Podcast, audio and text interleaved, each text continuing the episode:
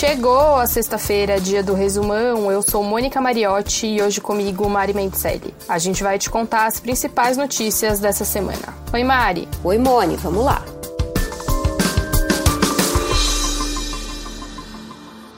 O primeiro turno das eleições municipais é no domingo, então a gente vai começar te lembrando de algumas regrinhas para ir votar. O voto vai ser para prefeito, vice e vereador. Por causa da pandemia, tem algumas mudanças. O período de votação foi ampliado, vai ser das 7 da manhã às 5 da tarde. Entre 7 e 10 da manhã, a preferência vai ser para os eleitores que têm mais de 60 anos. O uso de máscara é obrigatório. Quem chegar ao local de votação sem a máscara pode ser barrado na entrada, então é bom já separar a tua máscara aí. Você também vai precisar passar álcool gel nas mãos antes e depois de votar. Esse ano não vai ter biometria para se identificar e o TSE recomenda que o eleitor leve a própria caneta para assinar o caderno de votação. No dia da eleição, é permitido levar bandeiras, usar broches, adesivos e camiseta como forma de manifestar a preferência por um partido ou candidato. São as chamadas manifestações silenciosas. Estão proibidas as aglomerações de apoiadores com roupa padronizada até o término do horário de votação, ou seja, até 5 da tarde. E claro que não mudou é a regra que proíbe fazer boca de urna. Também é crime usar alto-falantes e amplificadores de som e fazer comício ou carreata. Segundo o Tribunal Superior Eleitoral, quase 148 milhões de eleitores estão aptos a votar no domingo. Lembrando aqui que o segundo turno está marcado para o dia 29 de novembro. E essa eleição quebrou recordes de registros de candidatura. A Justiça Eleitoral recebeu mais de 545 mil pedidos de registro de candidatura, quase 10% a mais do que na última eleição municipal em 2016. Bom, sempre tem quem deixa para escolher o candidato na última hora. Então, para quem ainda tem dúvida em quem votar, o G1 tem três plataformas para te ajudar. O Quem Eu Escolho, uma ferramenta que reúne os candidatos a vereador de cada capital, o Jogo Eleitoral, que tem o que pensam os candidatos a prefeito, e o Da Boca do Candidato, que reúne frases dos candidatos à prefeitura sobre vários temas. Lembrando que nesse ano a regra eleitoral mudou. Essa vai ser a primeira eleição em que os partidos não vão poder fazer alianças para disputar as vagas nas câmaras municipais. Só pode ter aliança na disputa para prefeito e vice. Só que houve só. Tem uma capital que não vai ter eleição: Macapá. Isso por causa daquele apagão que atinge o estado do Amapá desde a terça-feira da semana passada. Na quarta-feira dessa semana, o presidente do TSE, Luiz Roberto Barroso, atendeu a um pedido da Justiça Eleitoral do Estado e adiou a votação na capital. Agora, a eleição deve acontecer até o dia 27 de dezembro. A capital Macapá tem mais da metade dos eleitores do estado, são mais de 292 mil. Em todo o Amapá, são 517 mil eleitores. Com menos eleitores nos outros 12 municípios atingidos pelo apagão, a Justiça Eleitoral avaliou que é mais fácil distribuir o policiamento, que está reduzido. Essa foi a justificativa dada para adiar a eleição apenas na capital. Pois é, mas como a gente falou, o Amapá chega nesta sexta-feira ao 11º dia de apagão, com 13 das 16 cidades sem o fornecimento regular de energia elétrica. A Companhia de Eletricidade do Amapá, a CEA, disse nesta sexta que o racionamento de energia no estado deve seguir por mais 13 dias. É isso mesmo que vocês estão ouvindo. 13 dias com racionamento de energia até 26 de novembro. E nessa semana teve mais um capítulo da disputa entre o presidente Jair Bolsonaro e o governador de São Paulo, João Dória, sobre a vacina. Vamos explicar. Na segunda-feira, a Anvisa suspendeu os testes da Coronavac no Brasil, depois de ser notificada sobre um evento adverso grave com um voluntário, mas não deu detalhes do que tinha acontecido. Vamos lembrar aqui que a Coronavac é desenvolvida no Brasil numa parceria do Instituto Butantan com a empresa chinesa Sinovac. O Instituto Butantan é ligado ao governo de São Paulo. Aí o governo de São Paulo disse que o evento adverso grave não tinha nenhuma relação com a vacina. Na manhã da terça-feira, o presidente Jair Bolsonaro comemorou a suspensão dos testes como uma vitória dele. O internauta postou para o presidente Bolsonaro. Bolsonaro, se a ciência disser que o Coronavac é seguro e vai imunizar a população, o Brasil também vai comprar e produzir a vacina? Uma pergunta bem direta. Aí o presidente Bolsonaro respondeu: morte, invalidez, anomalia. Esta é a vacina que o Dória queria obrigar a todos os paulistanos tomá-la. O presidente disse que a vacina jamais poderia ser obrigatória. Mais uma que Jair Bolsonaro ganha. Aí, na quarta-feira, a Anvisa voltou a liberar os estudos com a Coronavac. Em nota, a Anvisa disse que o evento adverso grave que levou à suspensão ainda está sendo investigado e que, abre aspas, não está divulgando a natureza do ocorrido em respeito à privacidade e integridade dos voluntários de pesquisa, fecha aspas. Ainda falando de vacina, a Rússia anunciou que a vacina Sputnik V, desenvolvida pelo Instituto Gamaleya contra a Covid-19, tem 92% de eficácia, segundo dados preliminares de estudos de fase 3 conduzidos no país. Lembrando que esses resultados, apresentados pelo governo russo, ainda não foram revisados por outros cientistas nem publicados em nenhuma revista científica.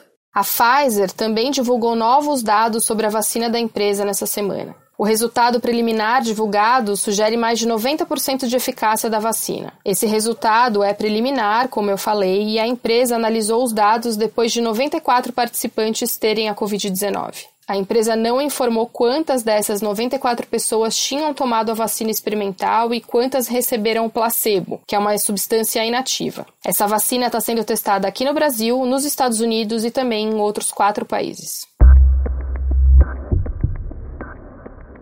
Falando sobre a situação da pandemia por aqui e no mundo. Aqui no Brasil já são quase 6 milhões de casos, mais de 164 mil óbitos.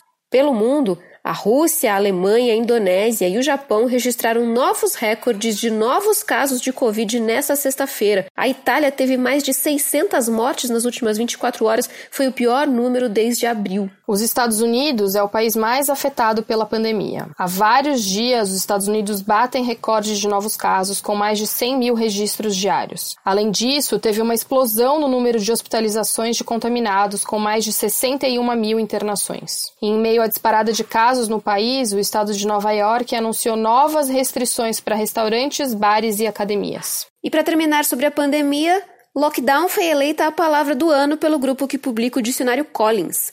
O termo em inglês, que também foi adotado no Brasil, significa bloqueio total, confinamento, e foi registrado pelo grupo mais de 250 mil vezes esse ano, contra apenas 4 mil vezes no ano passado. Na terça-feira, o presidente Bolsonaro deu declarações polêmicas sobre a pandemia em um discurso no Palácio do Planalto. Apesar de ter lamentado as mortes causadas pela Covid-19, Bolsonaro voltou a dizer que o destino de qualquer um é a morte. Tem que acabar com esse negócio, pô. Lamento os mortos, lamento. Todos nós vamos morrer um dia. Aqui todo mundo vai morrer. O Sérgio vai morrer um dia. Né, Sérgio? Não adianta fugir disso, fugir da realidade. Tem que deixar de ser um país de maricas. Pô. Pois é, Mone, e no mesmo discurso, o presidente também fez referência a uma frase dita pelo presidente eleito dos Estados Unidos, Joe Biden, em setembro, durante um debate presidencial. O democrata disse naquela época que, caso o Brasil não parasse o desmatamento na floresta amazônica, os Estados Unidos iriam impor consequências econômicas significativas ao Brasil. E o Bolsonaro respondeu assim: Assistimos há pouco aí um grande candidato à chefia de Estado dizer que se eu não apagar o fogo da Amazônia, levanta barreiras comerciais contra o Brasil? E como é que nós podemos fazer frente a tudo isso? Apenas a diplomacia não dá, né, Ernesto? Que quando acaba a saliva, tem que ter pólvora, senão não funciona. Não precisa nem usar pólvora, mas tem que saber que tem. Esse é o mundo. E essa frase do presidente logo virou meme nas redes sociais, você deve ter visto. Imone, vamos lembrar, ao contrário de vários líderes mundiais, o presidente Bolsonaro ainda não cumprimentou Biden pela eleição. Já o vice-presidente Hamilton Mourão parabenizou o democrata pela vitória. Como indivíduo, eu reconheço, mas é, temos que olhar que eu, eu não, não, respondo pelo governo. Como indivíduo, eu julgo que a vitória do Joe Biden está cada vez mais sendo irreversível.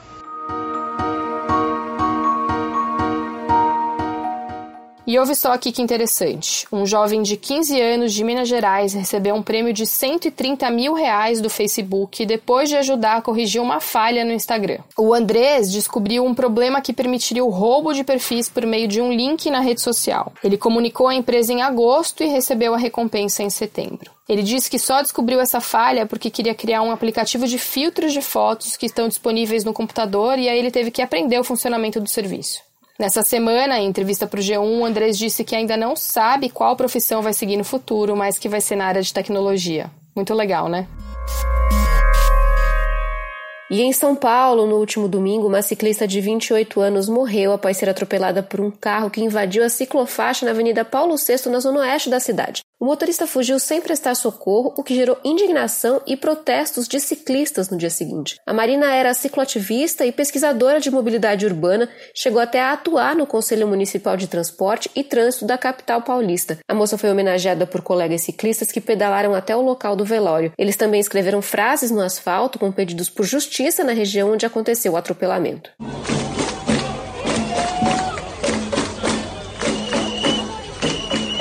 Na terça-feira, dois dias depois da morte de Marina, o motorista José Maria da Costa Júnior, suspeito de dirigir o carro que atropelou e matou a ciclista, se apresentou no Distrito Policial de Pinheiros. Ele foi indiciado por homicídio culposo e pela fuga do local.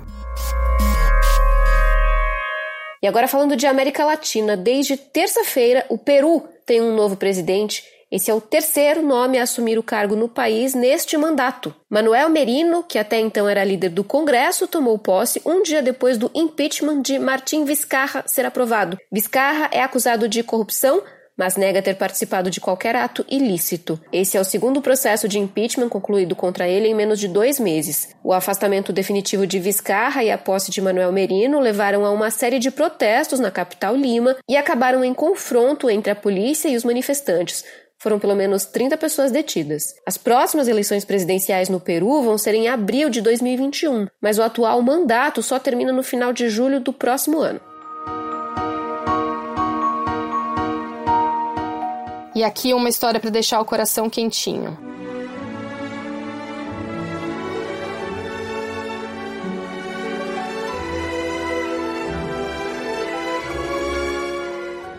Esse que você acabou de ouvir é um trechinho de um vídeo que viralizou na internet nos últimos dias. Nele, uma idosa espanhola com Alzheimer repete os movimentos do balé Lago dos Cisnes. O nome da senhora que aparece no vídeo é Marta Cinta, ela morreu em 2019. A Marta foi bailarina e teve sua própria companhia de dança nos anos 60.